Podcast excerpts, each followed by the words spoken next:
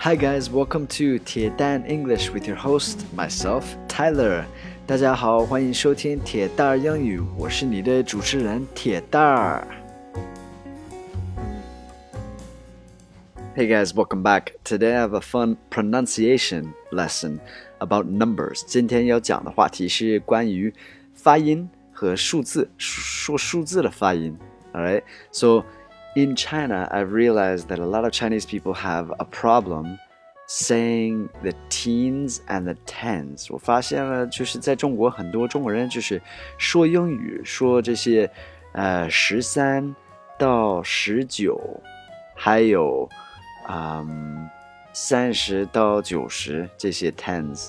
呃，有问题，发音有问题，就是老是有什么问题呢？是我听不出来他们是在说哪一个数字。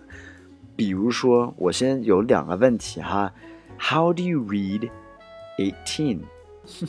你怎么读这个十八？All right，and then 你怎么读八十？So say to yourself right now，say it out loud，说出来，十八，英语怎么说？那八十呢？说出来，八十英语怎么说？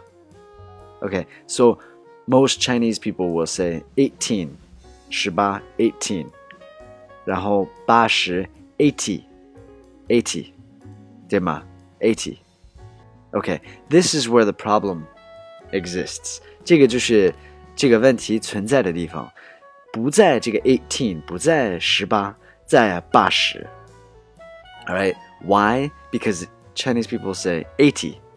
Eighty 其实没错，没有问题。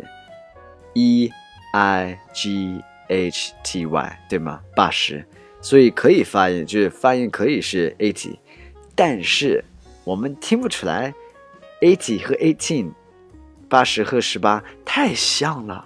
所以呢，我们有一个 tip，有一个技巧，有一个，it's a it's like a I don't know. I don't know why we do it. We just, I mean, I know why we do it, but I don't know if we were taught that. Um, 我知道我们为什么做，但是我不知道是什么时候学会的。难道就是做这个小技巧会有呃呃会解决这个问题？就是能听出来十八和八十有什么区别？So let me just tell you right now，十八，eighteen，八十，eighty。你听出来了吗？eighty，我没发特，我发的是的，所以就是有两个解决的方法哈。嗯、um,，the one the first one is emphasis，强调还有还有就是重音吧。怎么说？就是嗯，um, 比如说十八，eighteen，这是这个重音，这个强调是在 t，teen，right？eighteen，eighteen，thirteen，fourteen，fifteen。 sixteen, seventeen, eighteen, nineteen，你听出来了吗？这个重音在这个 teen，OK，、okay? 很清楚，就是十三到十九。All right. Now for the tens, like 二十到九十，the emphasis and the the the the pronunciation actually is more on the 发音。呃，重要的是在这个发音，就是这个 t 要发的。 哎，还有这个重音也在前面，比如说 twenty, thirty, forty, fifty, sixty, seventy, eighty, ninety. OK，所以这个重音在前面，thirty, forty. OK, that sixty, seventy is that 重音在前面，还有那个发音的问题，就是后面这个 t 不要发 t，发的就行。咱们啊、呃，可能是美国人就比较懒嘛。呃、uh,，so anyway, that's how you do it. So, uh, again, let me do the 13 through 19. 13, 14, 15, 16, 17, 18, 19. 那二十到九十呢？20, bad. 20, 30, 40, 50, 60, 70, 80, 90. All right, that's your problem. That's that's it. I just solved your problem. 铁蛋儿就帮你解决了这个数字发音的问题，不客气。你开心了吗？ 你现在就能喊什么数字，然后对面对方那个外国人能听出来你在说什么数字了。OK，你可以好好感谢铁蛋儿。Just joking. Alright, so I got a couple questions for you. 我我有两个问题想问咱们的哈。 Uh, the first one is, what other questions do you have about pronunciation?